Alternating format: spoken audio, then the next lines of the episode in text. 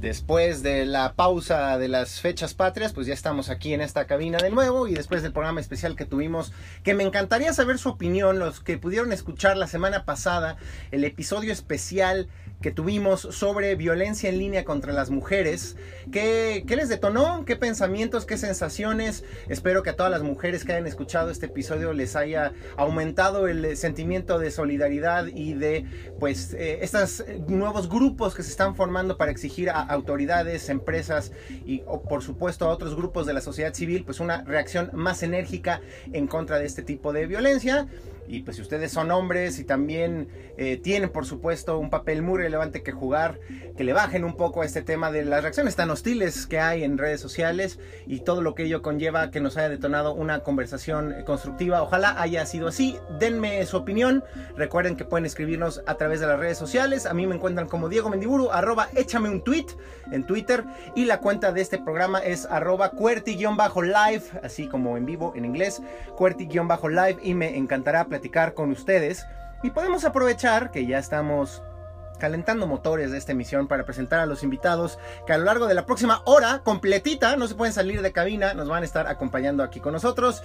Ellos son Xochiquetzali, Rosa Cervantes y Jordi Adrián Meléndez Yudico. ¿Qué tal, Diego? ¿Cómo andas? Están aquí en cabina y nos vienen de parte de Factual, una organización que ahorita nos van a detallar qué hacen, a qué se dedican, pero vienen en particular a invitarnos a un foro de periodismo digital en donde pues van a estar representantes de medios digitales de toda la región. De 14 países. De 14 países, ni uno más ni uno menos, hablando de cómo diantre se hace periodismo hoy en día cuando el modelo de negocio está todavía en crisis, cuando hay violencia y acoso también contra los periodistas y contra la libertad de expresión en general. Eh, ¿Qué otras cosas se les complican a los periodistas hoy en día, Jordi? Pues cómo entablar conversaciones útiles con las audiencias, cómo entregar información de utilidad y de servicio a los lectores y las lectoras. Hay muchísimos temas para conversar y de todo esto vamos a estar platicando en el Foro Latinoamericano de Medios, y digital, de medios Digitales y Periodismo. Que ¿Es, es largo? Ya, ¿Es largo el nombre? ¿Es largo? Es no ya la octava, cambiar? octava edición. Ocho años. Desde el 2012 eh, estamos haciendo el foro y de manera anual lo hacemos con mucho gusto y con mucho gusto platicaremos también de, de cómo viene el programa este año. Pues bienvenidos ambos dos a esta cabina y ahorita echamos el chisme, pero por lo pronto les invito a ustedes, pero también al resto de la audiencia, a que participemos todos juntos de esta conversación sobre los temas más relevantes que ocurrieron en los últimos días en el mundo de la tecnología, aquí en nuestra sección de noticias.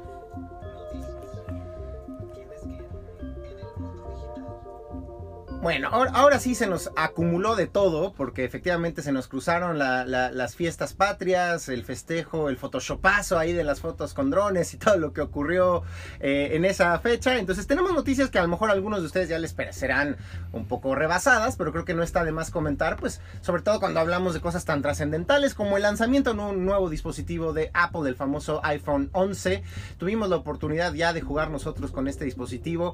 Y pues miren, eh, las reseñas ya están circulando allá en las redes sociales. A mí sí me llama mucho la atención, creo, pues lo dirigido que está y, y, lo importante y lo relevante que se ha vuelto para los usuarios de los teléfonos inteligentes el tema de la fotografía, el tema de sacar fotos a diestra y siniestra. Se ha vuelto algo para los que hemos tenido el privilegio de vacacionar últimamente. Pues ya vas de vacaciones a sacar fotos. Digo, no, yo a lo mejor yo no soy tan aficionado a ese tema de estar todo el día sacando fotitos con el teléfono, pero hay personas que le sacan foto a la comida, al A los edificio, a los animalitos, a todo, todo el día, ¿no? Y creo que para ellos se viene esta nueva generación de dispositivos que hacen mucho énfasis en la calidad fotográfica y en particular en la eh, diversidad de lentes que le permiten a la gente pues divertirse un poco con, con- o sea creo que se han vuelto hasta de alguna u otra manera un, juego el tema de las cámaras y jugar a hacer close-ups a, a eh, difuminar el fondo Ponerle filtros. ponerle filtros, hacer el fisheye, ¿no? Me, me- me da el famoso fisheye que es cuando tenemos este gran angular que hace que, que- que ava- que se vea más de lo que está a nuestro alrededor gracias a estos lentes, ¿no? Que son... ¿Cuál sería la palabra? Que son cóncavos. Cóncavos. Cóncavos. Muy bien, muy bien, muy bien. ¿Ustedes ya jugaron Jordi Quetzali con el iPhone 11? ¿Lo han visto? ¿Les lo desean? Dime, Jordi. La ¿lo verdad que no, yo soy, yo soy más de Samsung. Desde hace Vámonos, varios años tengo. Samsung. Y ahora estoy muy feliz con el S10. Muy bien. Y la verdad es que, para ser absolutamente honesto, lo compré por la cámara.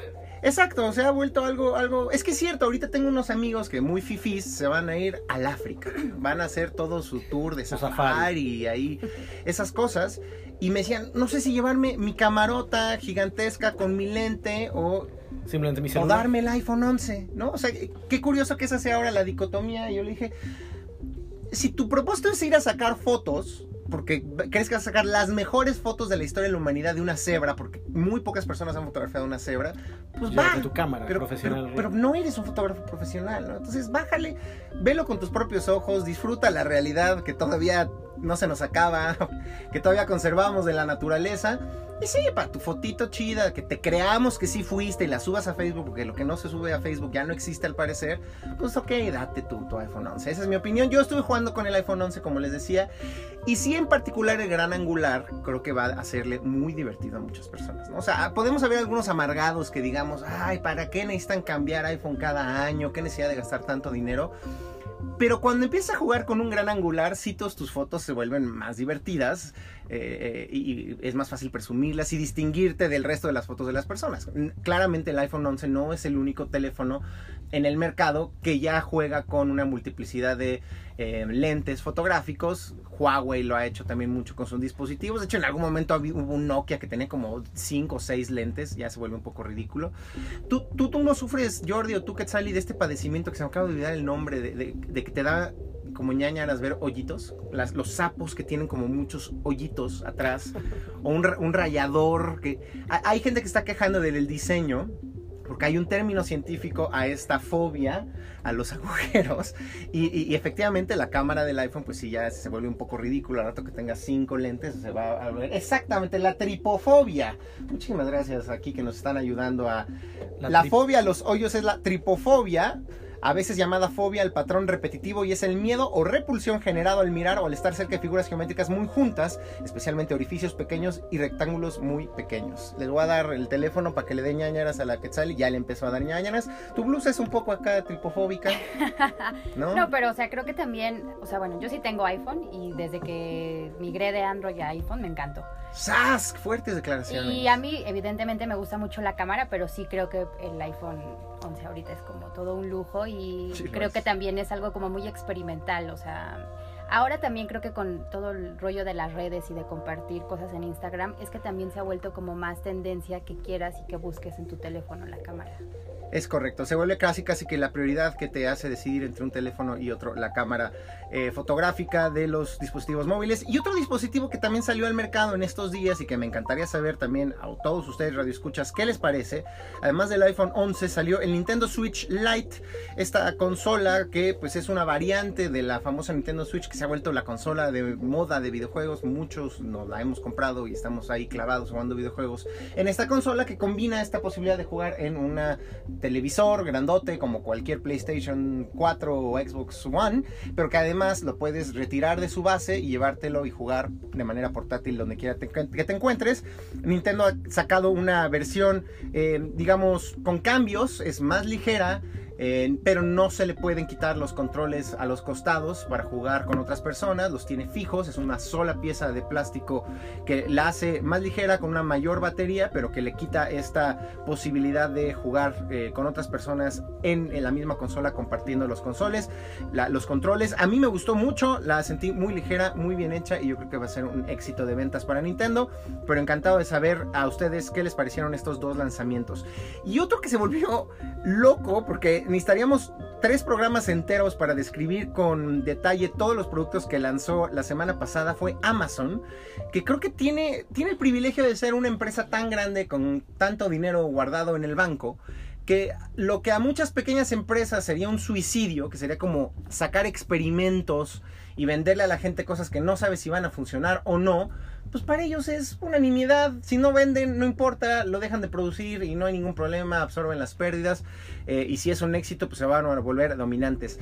Todos los productos de los que les voy a contar ahorita, por supuesto, comparten un punto en común, que es que utilizan su asistente inteligente Alexa para pues facilitar las interacciones por medio de la voz con los usuarios. De entrada lanzó la Echo Ch- Show 8, que es como una tableta un poquito más grande que podemos poner en nuestras casas con Amazon Alexa, con una mejor calidad de audio. Eco Studio, que es otra de sus bocinas inteligentes, la de mayor calidad, que compite directamente con las bocinas de mayor calidad de Apple, como el HomePod y la, el Google Home em, Pro Max. Echo Dot, que es una nueva versión de su pequeña bocina, pero este tiene, por ejemplo, ya un reloj integrado para ponerlo ahí en tu buró en la mañana y poder ver la hora.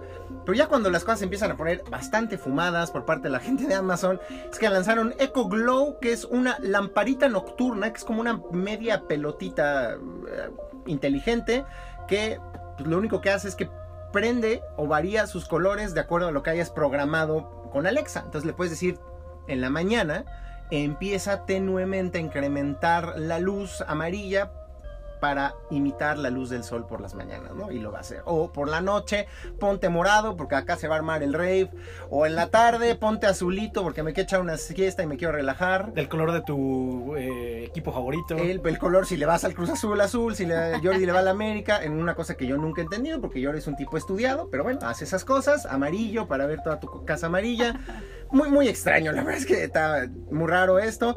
Los Amazon Echo Earbuds, que ahí sí tienen más lógica, son unos audífonos inteligentes también para competir con los famosos AirPods, que por cierto estuve, ya les dije como 15 veces, disculpe que se venga tan presumido, pero estuve fuera del país, estuve en la ciudad de Nueva York. Qué impresión, todos los neoyorquinos tienen AirPods, los famosos audífonos, bueno, no todos, por supuesto, pero tú te subes al metro, es impresionante que en un vagón de donde caben 30 personas, 20 tienen los malditos audífonos de Apple, ¿no? Entonces, también es un, en Estados Unidos, a diferencia de prácticamente el resto del planeta, prácticamente a diferencia de cualquier otro país del mundo, sí hay una mayoría de personas que utilizan dispositivos Apple, los iPhone, ¿no? La proporción, digamos, en el resto del mundo es generalmente 50-50 o mayoritariamente Android. Hay países como en Argentina, donde creo que Android tiene 95 o 97% del mercado. Pero en Estados Unidos sí domina eh, por mucho Apple. Y pues hay fenómenos como este. Te subes al metro y ves 15, 20 gentes con los audífonos blancos, blancos de Apple. Y ahora sí, las dos cosas más extrañas que presentó Apple, que una en particular yo no la entiendo. Bueno, la primera es Echo Frames, que son unos lentes, lentes de vista que tienen integrado, por supuesto, Amazon Alexa. Entonces uno le puede hablar a los lentes y ellos van a reproducir información de parte de Alexa. Entonces es como una manera más cómoda para algunos de hacerle preguntas a estos asistentes inteligentes sin tener que sacar el teléfono inteligente y simplemente con los mismos lentes, con el armazón de sus lentes, obtener una interacción con Alexa. Que de alguna otra manera es interesante porque nos puede, puede irnos dando un vistazo de un futuro en el que dependiendo de lo que, de donde estemos, eh, haya una voz como un asistente que nos dé información. O, nada que ver a los, Google, los, Google, Google, Glass hace muchos años sacó un experimento fallido, relativamente fallido, eh, de unos lentes. La diferencia es que los de Google tenían una cámara. Eso los hacía más invasivos, más extraños para muchos, más caros. Eh, pero más permitían más interacciones porque la cámara permitía de alguna u otra manera también este, sacar fotografías, videos y también tener una pequeña pantallita. Aquí no, aquí son unos lentes, un armazón que tiene un micrófono y una bocinita. Y que tú le hablas, igual que como le hablas, digamos, a tu celular cuando activas el asistente. Pues nada más que lo tienes en la. que los lentes de Google te hacía sentir como Vegeta, ¿no? te hacía este sentir como un cyborg. no, no era muy sexy, estaban en una cita, este, no, no eran buenos cuando se encontraban en el romanceo. La cosa que, insisto, ya para no armarla más de emoción, que no le entiendo nada, es sacar un anillo. Un anillo que le han llamado Eco Loop, como arillo eco. es un, un, un, un anillo que te pones en el dedo y para preguntarle algo a Alexa te acercas, va, a sonar, iba a decir algo que todo como terrible. El aro, te acercas el arillo a la, a la boca porque tienes que susurrarle, porque un poco de lo que se trata de ser más discreto es, mucha gente, yo soy de ellos, encuentra que este tema de los asistentes personales es muy incómodo porque es así como, Alexa, pídete unas pizzas. Pues no, nadie se quiere enterar de que le estás hablando a una inteligencia artificial y luego menos si son cosas privadas, ¿no? Así de, Alexa, recuérdame el cumpleaños de mi papá. Cuando estás rodeado de la familia, pues todo el mundo va a decir, este compadre no se acuerda ni del cumpleaños de su papá, cosa que es absolutamente cierta. El caso es que tienes que susurrarle al aro, al, aro y el aro te responde y tienes que ponerte la mano en la oreja porque sí tiene una pequeña bocinita muy, muy débil. Entonces estás pues como... como... O sea, pero de misión de, de James Bond, ¿no? Exacto, es como, como del Santo y Blue Demon. Gracias, Jordi. Efectivamente es como del Santo y Blue Demon. Nada más que en lugar de hablarle al, al, al reloj inteligente de la muñeca, aquí le hablas al arillo. Al arillo, al arillo que está vendiendo ahorita Amazon. Presentaron más cosas, ya no se les voy a decir porque ya nos pasamos 10 minutos hablando de estas cosas que presentó Amazon, pero yo eh, eh, es claro que ah, está haciendo un experimento y que eh, de hecho Amazon ha admitido que va a producir estos dispositivos en cantidades limitadas es decir, Amazon no se espera que todos estemos comprando anillos inteligentes de un día para otro, pero es un tema como de experimentar con eh, eh, eh, dispositivos a los cuales les podemos introducir una inteligencia artificial, un asistente inteligente. Habrá personas con una discapacidad, que es un tema que hemos hablado mucho aquí de las bocinas inteligentes. Si usted ya tiene una bocina inalámbrica en su casa, pues la verdad es que yo digo, ¿qué importa? No, no, no, no, no les va a cambiar la vida tener una bocina inteligente. Pero si personas que tienen problemas de movilidad, por ejemplo, o problemas de ceguera o de debilidad visual, todos estos nuevos dispositivos sí pueden ser muy transformadores de su vida cotidiana, ayudarles a ser más independientes y ojalá en ese sentido que tenga éxito eh, pues este intento de Amazon por poner asistentes inteligentes en más lugares. Jordi, Quetzali, ¿son veganos? ¿Vegetarianos? Absolutamente no. Son unos verdaderos cavernícolas. No se achicopalen. Yo también me di cuenta que lo soy. Estuve dos días comiendo puro vegetariano. No, me di cuenta que soy un cavernícola también porque estuve dos días obligado a comer vegetariano y yo ya no me hallaba. Ya no me hallaba. Pero para la gente como nosotros que claramente ya estamos en, en el borde de la extinción porque no representamos las tendencias futuras, hay una alternativa. Recuerden que hay varias cadenas de comida rápida que han comenzado a vender hamburguesas hechas de vegetales. Eh, con sabor real. Con sabor real, ¿no? no, pero no solo es el sabor, imitan la textura, el olor, la consistencia y la forma que adquiere un pedazo de carne real. Jugoso. Jugoso a la hora de meterlo en una eh, hamburguesa, por ejemplo, ¿no? Pues si ustedes quieren experimentar los sabores de esta nueva comida a base de plantas. Hay una marca en específico que se llama Impossible, Impossible Foods, y ya están comenzando a vender su carne en el supermercado. A partir del 25 de septiembre comenzaron a vender en diversas tiendas de autoservicio en Nueva York, Pensilvania, New Jersey, Virginia, Maryland, Massachusetts, Carolina del Norte esta carne para que ustedes en sus propias casas puedan hacer su hamburguesa imposible, es decir, una hamburguesa que sabe, se siente, está presente, que parece que es de carne normal, pero en realidad está hecha de compuestos vegetales. Yo sí tengo muchas ganas de experimentar con esto. Bueno, pero quizás el producto esté específicamente vinculado para personas que quieren dejar de comer carne, porque muchos vegetarianos también han sido, o sea, incluso el aroma de la carne es algo que no toleran al momento de comer. Sí, sí, sí. No, es absolutamente cierto, exacto. O sea, hay muchas personas que estarán escuchando esto, gracias por el apunte, y dirán, oye, pues este, los vegetarianos llevan comiendo años. platillos. Sí, el olor quizá no les... Que simulan eh, eh, carne, pero que están hechos de soya. Bueno, efectivamente, un poco la paradoja es que hay gente que no se atreve a dar el paso hacia el vegetarianismo o el veganismo pues porque quieren carne, quieren que sepa a carne, ¿no? Entonces, efectivamente, estos productos están más bien dirigidos a este tipo de consumidores. Bueno, ha sido un programa muy, muy llenísimo, muy lleno de cosas de hardware, de dispositivos. Y no quiero dejar pasar también algo que a mí me emociona mucho porque me he vuelto usuario de dispositivos, de visores de realidad virtual. Eh, tenemos, tengo un Oculus Quest y la verdad es que sí es una experiencia extraordinaria ya hacia dónde ha llegado la tecnología de realidad virtual. Y la semana pasada se realizó pues, la conferencia de desarrolladores eh, de realidad virtual que organiza Facebook con su marca Oculus. Y presentaron dos cosas eh, muy interesantes. La primera es un cable que permite que su visor Oculus Quest funcione como cualquiera otro de los visores de realidad virtual que están en el mercado, pero que eh, utilizan el poder de una computadora para procesar las gráficas. El Oculus Quest tiene un procesador de un celular adentro que nos permite tener experiencias de realidad virtual muy interesantes, pero con una calidad gráfica menor, pocos polígonos, bajas texturas.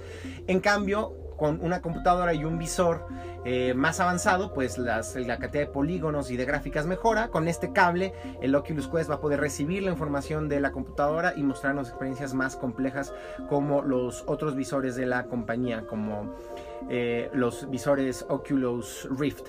Pero también presentaron algo que sí es extraordinario y es que van a, por medio de inteligencia artificial, poder leer los movimientos de nuestras manos sin ningún tipo de control que le permita al dispositivo saber la posición de nuestros dedos. Es decir, ahorita, para los que hemos tenido el privilegio de tener una experiencia de realidad virtual, agarras unos controles y tienen unos sensores que les permiten a los controles saber cuando tienes el puño cerrado o el puño abierto o el dedo índice, digamos, levantado o apuntando.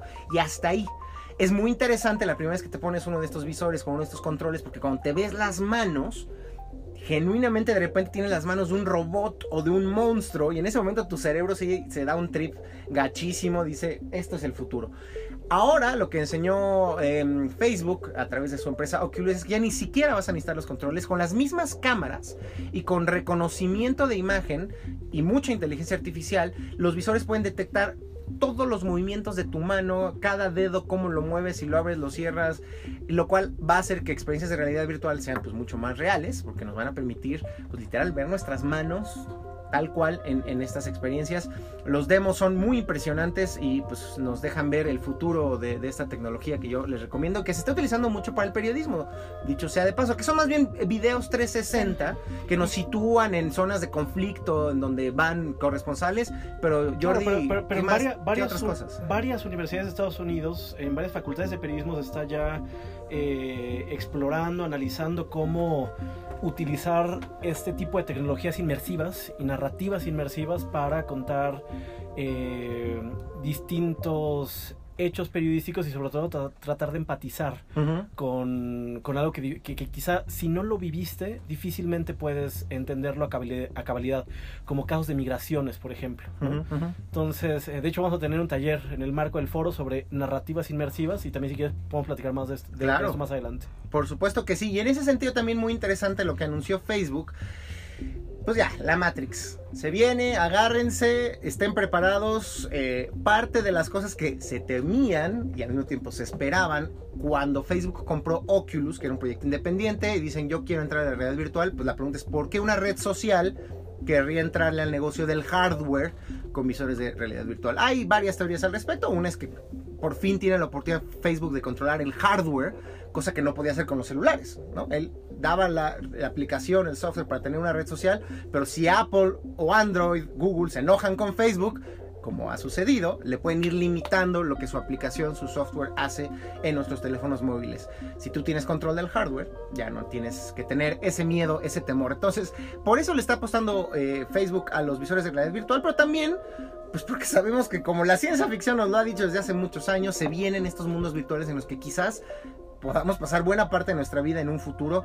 Y en ese sentido, eh, Facebook anunció Facebook Horizon, que es literal un mundo virtual creado por Facebook para especialmente para los visores de realidad virtual. En este mundo virtual que los que hayan jugado en su momento Second Life se acordarán mucho de qué va, ¿no? De que tú tienes un avatar, entonces pues yo quiero crearme y me voy a poner de dos metros, este, eh, muy mamey como Jason Momoa, lleno de tatuajes y voy a entrar a este mundo. Como esa película de Spielberg, ¿no? Pues exactamente, como el oasis. Ready Player, ¿cómo es? Ready Player One, muy bien, Hizo su tarea Jordi, efectivamente es la mejor analogía esta película eh, dirigida por Steven Spielberg, Ready Player One, en donde existe el Oasis, que es este mundo de realidad virtual donde la gente se concentra todos los días a conocerse, a jugar, a competir, a vivir, a vender en un mundo paralelo a la realidad y que sabemos, los cinéfilos, cinéfilos, después pues se convierte en Matrix y después se vuelve en Terminator y estas cosas de distópicas tremendas. Pero ya veremos qué pasa con este mundo virtual en donde habla exploración, videojuegos y maneras de crear comunidades a través de grupos y eventos, lo que sería el equivalente al Facebook de la realidad virtual. Pero claro, cuando ya tienes unos cuantos billones de usuarios en el bolsillo y además controlas el hardware, pues era inevitable que esto fuera a suceder. Jordi, otro tema que tiene que ver con periodismo y también eh, Quetzal y seguramente habrán leído más de una historia al respecto, son los deepfakes. Totalmente.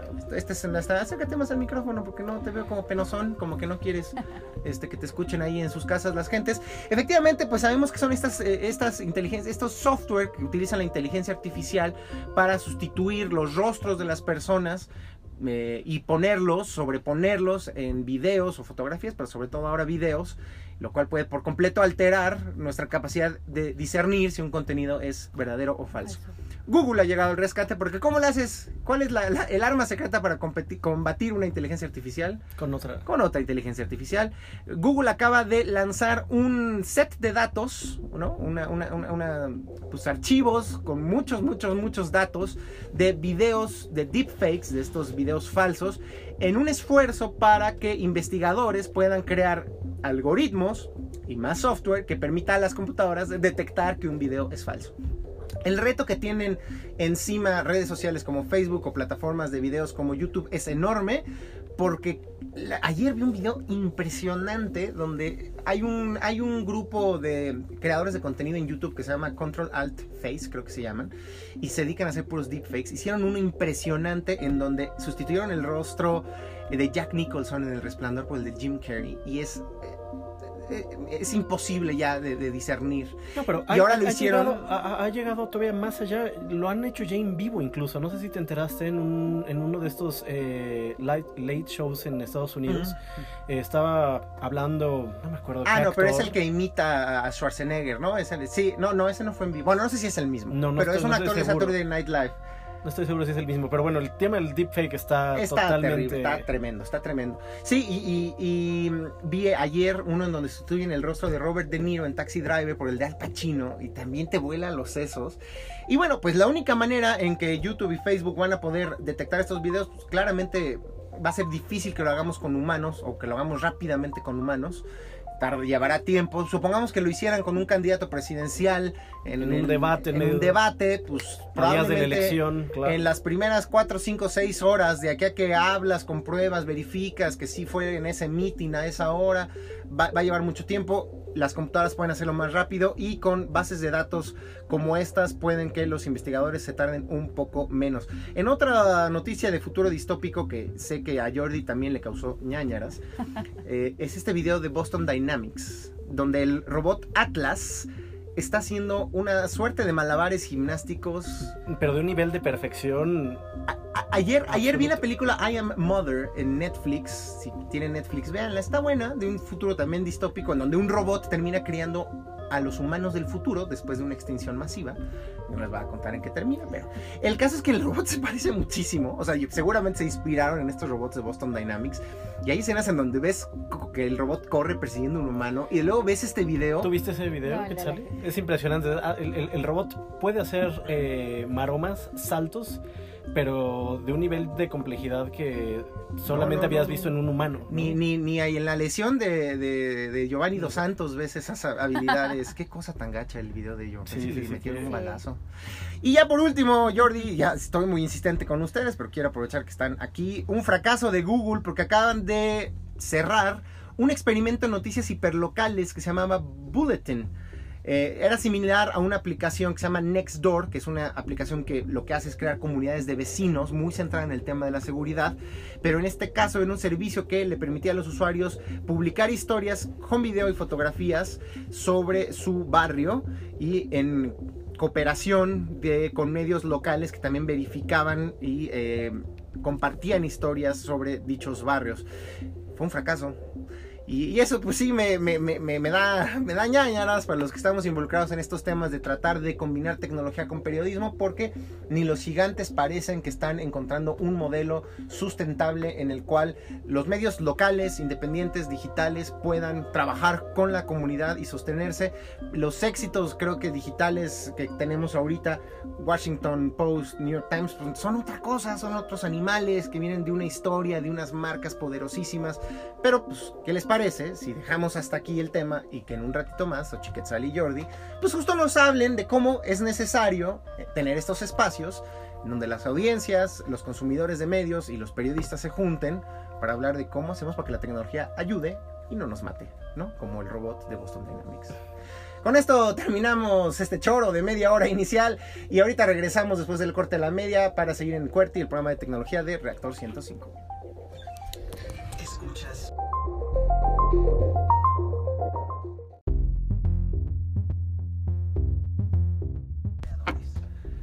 Estamos ya de vuelta aquí en Cuerti, el programa de tecnología y también sobre el futuro de Reactor 105 y si el futuro de una industria ha cambiado drásticamente en los últimos 20, 15 años ha sido la industria de los medios de comunicación.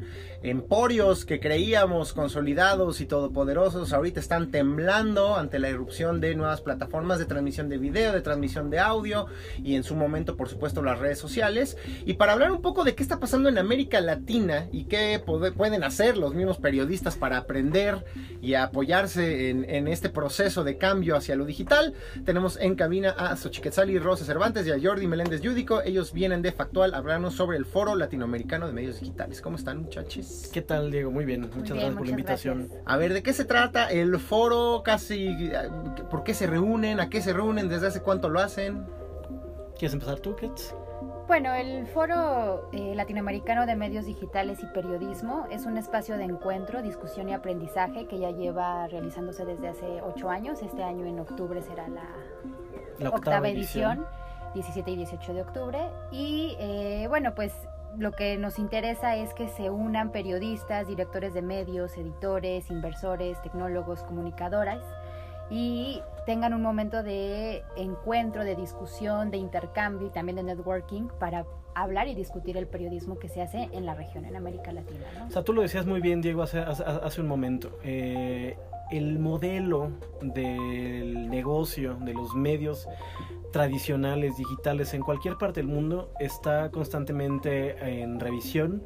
No hay claridad sobre cómo es hacer y cómo se va a financiar hacer buen periodismo en, distintos formatos y de pronto vemos como que hay mucha desesperanza y de pronto no solamente ha habido despidos de periodistas aquí en México, sino también en otros países de la región. Estoy hablando de Argentina, Colombia, Venezuela, Brasil, donde están pasando momentos muy complicados y aún así se están haciendo investigaciones periodísticas de muy alto nivel, de mucho impacto, se están creando nuevos formatos, se están haciendo nuevas conversaciones con las audiencias y la verdad es que este foro está pensado desde un inicio, desde el 2012 que lo hacemos, como un espacio para intercambiar cambiar, aprender, inspirarnos.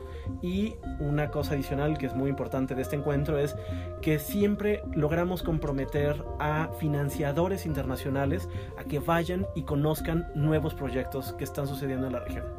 La pregunta parece de capciosa, pero creo que no lo es. En esta era de lo digital, de las redes sociales, pues uno pensaría que los periodistas están perfectamente conectados entre sí, muy unidos y que se apoyan y lanzan proyectos juntos de manera muy orgánica sin necesidad de que haya un evento físico en donde se les reúna. ¿O por qué no funciona así en realidad? Yo me explico por qué la necesidad de un foro donde se junten físicamente las personas. Bueno, yo creo que siempre estar en el cara a cara te permite generar un, un, vínculo que no puedes crear tan fácilmente de una manera remota y 100% digital. Es decir, para muchos periodistas, para muchos proyectos, para muchos medios, hay una premisa fundamental que es la creación de confianza para hacer, por ejemplo, investigaciones transnacionales en donde, se van, a donde van a tener que estar trabajando durante meses, compartiendo información sensible, confidencial, y hay que pues, tener una confianza plena sobre quién hace qué, cómo se va a trabajar, y la verdad es que este tipo de encuentros, y hablo en específico del foro, de nuestro foro de medios digitales y periodismo, ha permitido desde hace años crear esa confianza.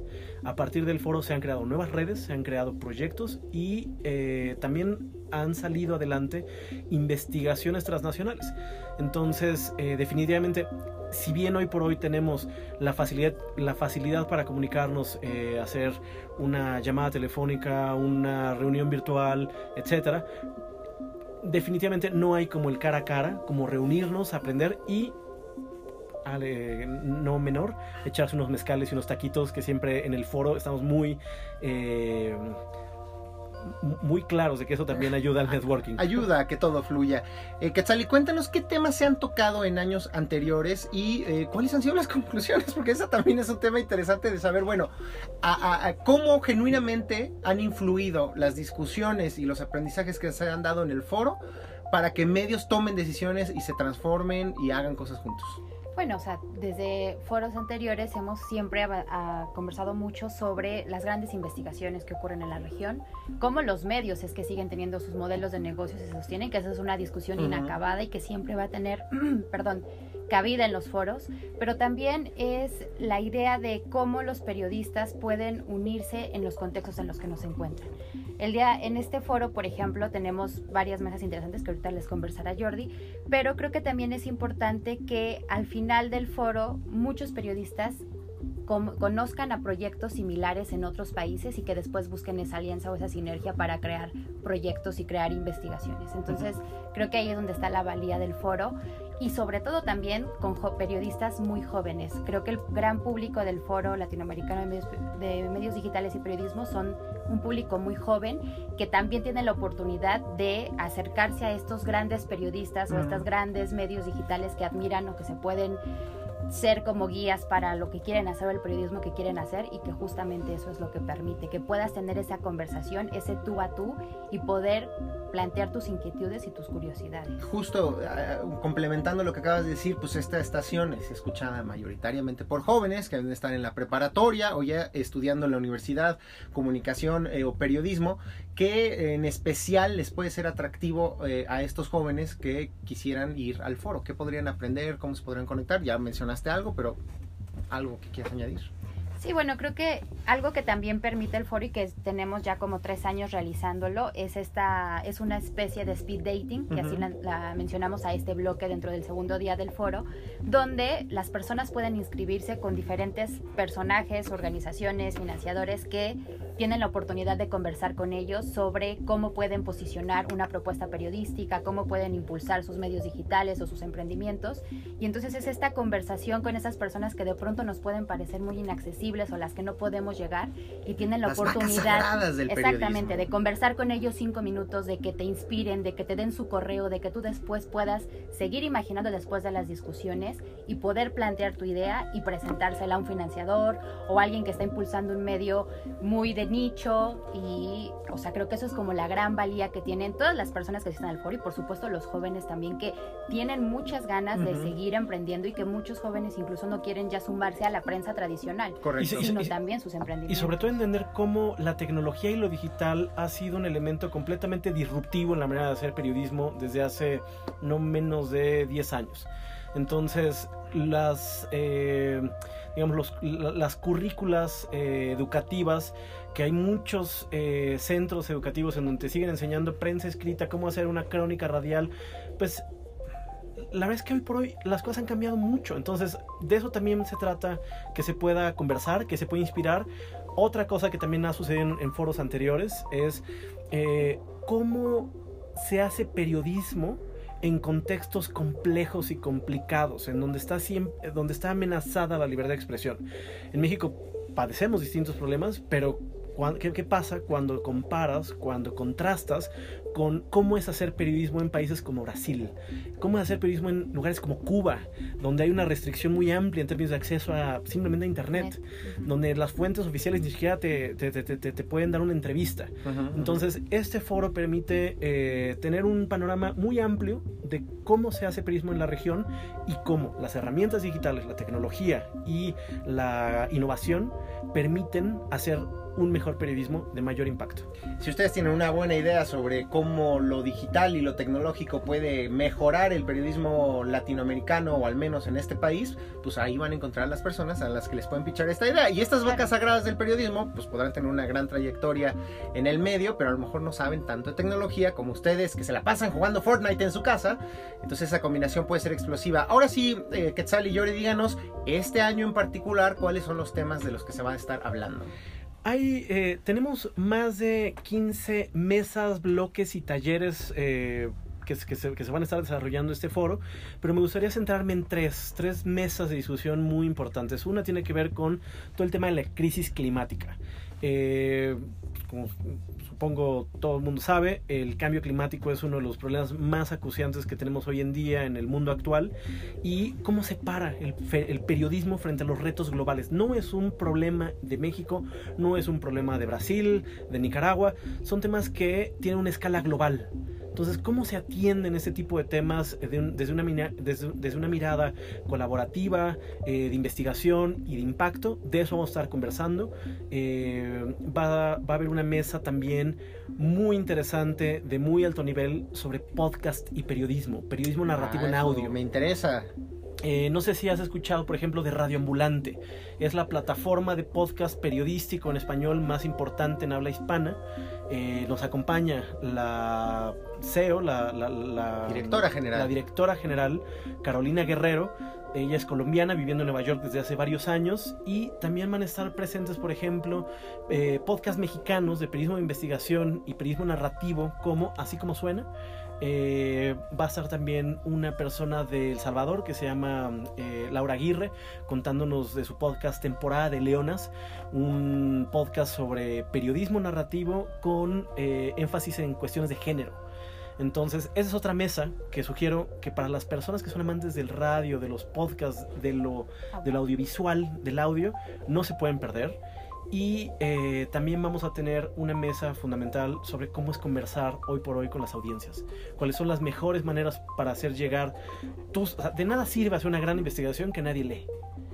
Entonces, eh, va a haber una mesa también específicamente sobre eso, sobre los nuevos canales de distribución de la información y cómo los newsletters se están convirtiendo en todo el mundo en una de las principales y de las mejores maneras de hacer llegar eh, tus contenidos Y ¿no? de a la crear conversación con tu audiencia también. Que, que el- el- este tema de suscribirte a- para que te llegue a tu buzón de correo electrónico una síntesis informativa, pues depende de lo que te guste, puede ser de tecnología, puede ser de temas, hay uno muy famoso acá en México también de temas de discapacidad, igual estaría bueno que les invitaras a esta Katia de Artigues y este Bárbara Anderson, Ah, eh, que tiene también su newsletter más enfocado a esos temas, y hay otros de, de noticias en general, hemos tenido aquí a la gente Te lo cuento, entonces va a estar muy interesante. A ver, todavía tenemos tiempo para una pregunta más, pero seguramente habrá muchos que están escuchando y que dicen, ya, ya, díganos dónde es y a qué hora y qué días, dónde va a ser, qué días.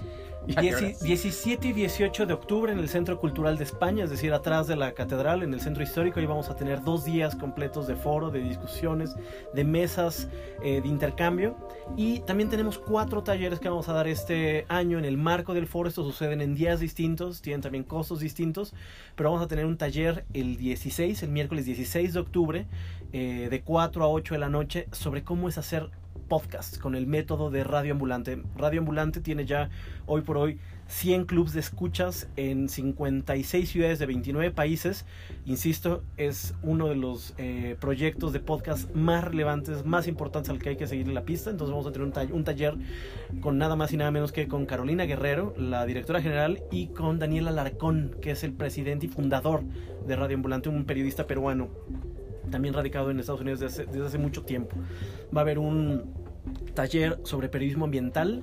Entonces aquellas personas que traigan temas e ideas de investigaciones sobre periodismo ambiental no solamente van a poder aprender en ese taller, sino posiblemente recibir financiamiento para sus investigaciones. Este taller lo vamos a dar el sábado 19 de octubre, en to- todo el día, en el en la, en la Universidad Ort.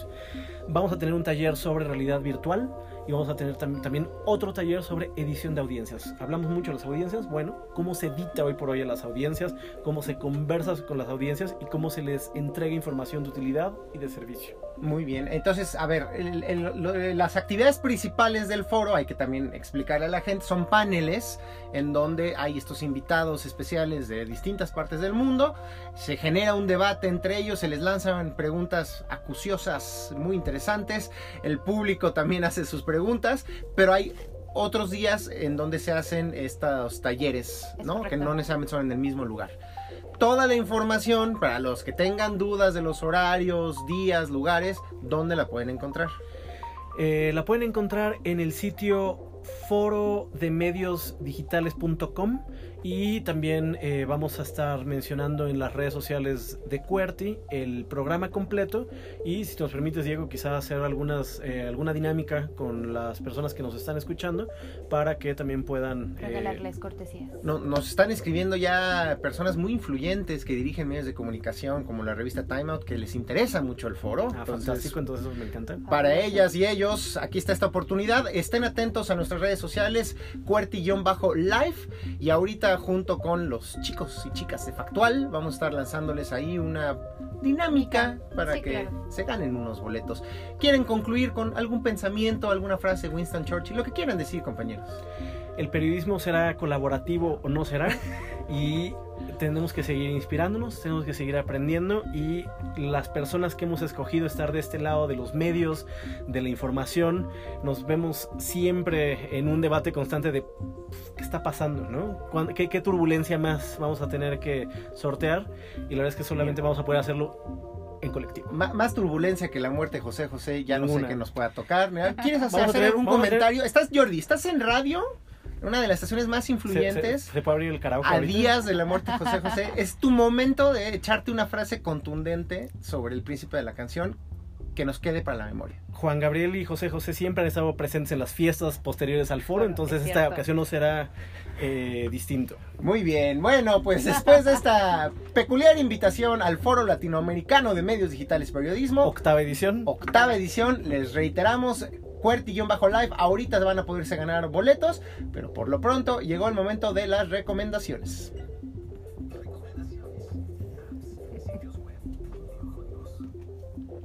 Pues sí, ya es la última sección de este fantástico, maravilloso programa y como saben, nuestros invitados estarán encargados, junto con su servidor, de recomendarles cualquier cosa que se les venga a la mente. Quetzal y Jordi pueden ser un videojuego, un libro, una página web, un documental, lo que sea que tenga que ver con emprendimiento, tecnología o internet. Seguramente no les costará trabajo pensar en algo, pero mientras lo definen, yo les puedo dar una recomendación parcial así, así, así con esa transparencia se los digo. Fue lanzado esta semana, bueno, hace una semana, el famoso videojuego Mario Kart de Nintendo para dispositivos móviles. A mí no me encantó, Cristian. ¿Tú qué opinión? Cristian en los controles nos dice también más o menos. Pues los privilegiados que tenemos un Nintendo Switch y que tenemos Mario Kart 8, pues es una cosa maravillosa, es probablemente el mejor juego de la serie, o al menos es casi casi que un homenaje del propio Mario Kart a sí mismo, con mm, todas las pistas de todas las versiones anteriores, todos los personajes, es una joya. Entonces tenemos esta versión de teléfono móvil que gráficamente es muy buena, no le pide nada probablemente a cualquier otro Mario Kart que hayan jugado, pero muy limitada en términos de la cantidad de pistas, eh, la cantidad de personajes que se nos ofrece y sobre todo a mí los controles medio los odié, todavía no le agarro la onda porque lo puedes controlar con un solo dedo, pero como que en lugar de lo lógico en un juego de carreras en móvil es que utilizas el giroscopio y mueves el celular izquierda si quieres que el coche vaya a la izquierda, a la derecha si quieres que el coche vaya a la derecha. Aquí no, optaron por un sistema de una sola mano, deslizando el dedo dependiendo cómo lo deslices sale a la izquierda, se va a la izquierda o a la derecha. Y si lo mantienes presionado, haces el famoso derrape de Mario Kart que nos da ahí un jaloncito extra para ganar la carrera. No, no, no creo que funcione muy bien, es un sistema muy simplificado. Pero lo peor es que como el juego es gratuito, si queremos más personajes, si queremos jugar durante más tiempo, si queremos cambiar nuestro vehículo, todo cuesta y todo implica que eh, este tema de las famosas microtransacciones que muchos consideran es pues eh, la, cosa más nefasta que actualmente existe en la industria de los videojuegos porque en lugar de cobrarte ya cóbrame lo que me quieras cobrar de golpe te empiezan a jalar dinerito con cualquier pretexto y te empiezan a sacar dinero de tu cuenta de banco y tristemente ese es el camino que siguió la gente Nintendo con Mario Kart. A mí me deja un sabor de boca agridulce pero pues ahí está la recomendación para los que sean muy nostálgicos de Mario Kart pero no se piensan comprar una Nintendo Switch, pues esta es su mejor alternativa de jugar con este clásico de las carreras disponible para dispositivos iOS y Android. Quetzal, ¿y tú qué nos vas a recomendar? Yo una aplicación para médico en tu casa, se ah. llama Medicu, o médico con Q, O al final, Medicu, O. Y es una aplicación que te permite buscar un especialista, del que desde un, hospital, desde un médico general, un geriatra, un gastroenterólogo, la especialidad que quieras, y te da toda su biografía o su ficha, su experiencia, sus estudios, y puedes agendar tu cita que llega a tu domicilio eh, este, te, te da, salen los rangos de los especialistas, el costo de la consulta, que puede variar de los 300 a los 600 pesos por ser una eh, pues consulta especializada. privada, obviamente. Claro, y llega a tu domicilio y la puedes elegir en diferentes horarios del día. Si la quieres por la mañana, por la tarde, si la quieres de urgencia, el médico se comunica contigo y llega a tu domicilio y te hace la consulta. ¿Tú conoces a los compadres detrás de esta aplicación? No, no los conozco. de hecho, fue para ayudar a un amigo que se sentía muy mal y entonces fue así de ayúdame a localizar, porque él, es, él es argentino, está aquí en México y entonces se sentía muy mal y entonces no sabía cómo yo ayudarlo y entonces me puse a buscar en internet, encontré la aplicación, llegó el médico y todo parece Afortunadamente salió bien. No, salió es cierto, es bien. que son de esas situaciones en las que no- hasta que no nos vemos en la emergencia, no se nos ocurre pensar, bueno, ¿a quién le llamo? Si efectivamente yo me estoy sintiendo mal o algún familiar, si tenemos un seguro de gastos médicos mayores o... O no pues, puedes es- salir de casa porque te sientes tan mal que necesitas que alguien llegue a tu domicilio Me a ha hacerte la revisión médica. Me llegó cual. a suceder. Muy buena recomendación. ¿Nos puedes repetir el nombre? Si quieres, deletréalo todo ahí, porque Se llama médico, Ajá. pero es M-E-D-I-Q-O. O sea, el Q es Q. Ok, Ajá. bien. Médico. Tú, Jordi, ¿qué nos vas a recomendar? Yo les, yo les recomiendo una lectura. eh, son- La vida, vida y obra de José José. La vida y obra de José José, escrita por Diego Mendiburu. No, todavía no. eh, obra inédita de Diego Mendiburu. No, les quería recomendar eh, una serie periodística que se llama Las Hackers. Son 10 perfiles de 10 desarrolladoras latinoamericanas.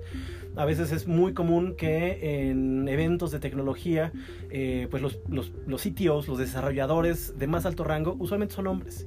Entonces, en América Latina, nos, más bien nos preguntamos, ¿en América Latina hay mujeres que están haciendo código, que están haciendo, de- desarrollando eh, cosas interesantes y que tienen un nivel de expertise amplio? Y encontramos a 10 de muy alto nivel, 10 países distintos. Es una serie que publicamos en distintas latitudes. eh, lo realizó Florencia Luján, una periodista argentina. Y si nos permites, también nos gustaría mucho poderlo compartir desde las redes de Cuerti. Venga, de ahí, claro que sí. Ahorita les lanzamos estos mensajes sobre los accesos al foro de medios digitales y la información sobre esta serie que nos acaba de Las describir Hackers. Jordi, las hackers. Y con esto terminamos. Esto fue QWERTY, el programa de tecnología de Reactor 105. Nos escuchamos el próximo lunes a las 3 de la tarde para seguir hablando de tecnología y sobre el futuro aquí en Reactor 105. Yo soy Diego Mendiburu. Bendiciones.